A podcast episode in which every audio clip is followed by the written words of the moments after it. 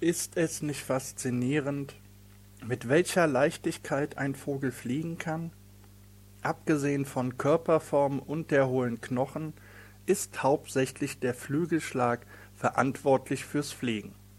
Willkommen zur kleinen Tiersendung. Ich bin Stefan und heute erzähle ich euch kurz das Geheimnis von Fliegen. Flügel sind das Hilfsmittel, um sich in die Luft zu schwingen. Die Flügelform bestimmt die Funktion. Habt ihr schon mal eine Möwe fliegen sehen? Sind euch die schmalen und langen Flügel aufgefallen, die wie Segel aussehen? Die Möwe gehört zu den Langstreckengleitern, das bedeutet, sie kann ohne großen Energieverbrauch stundenlang auf den Luftströmen gleiten. Unsere Sperlingsvögel dagegen haben kurze Flügel mit starken Muskeln. Die Körperform und das sehr schnelle Flügelschlagen sind bestens für den Lebensraum im Wald angepasst. Vor dem Flug werden die Flügel gespreizt und die Enden der Schwungfedern biegen sich nach oben, so dass die Luft besser durchdringen kann und der Vogel leichter abheben. Beim Abwärtsschlag überlappen und schließen sich die Handschwingen unterhalb des Körpers. In diesem Zustand hat der Vogel eine stabile Lage. Gesteuert wird mit Flügel und Schwanz, die er unterschiedlich für den Richtungswechsel biegen kann.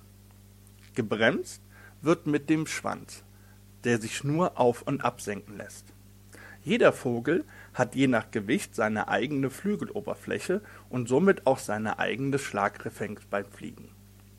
Zum Beispiel der Storch schlägt seine Flügel ein bis zweimal in der Sekunde, der Mäusebussard und die Möwe ein bis dreimal, die Amsel bis zu sechsmal, die Stockente zehnmal und ein Kolibri 35 bis 80 Mal.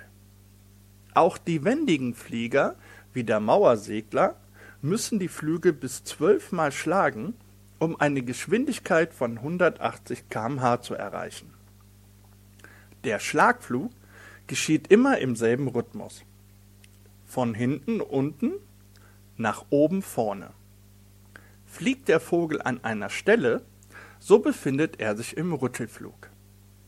Vorstellen kann man sich das wie beim Helikopter, nur dass der Vogel hierbei keine Drehbewegung, sondern eine Ruderbewegung betreibt.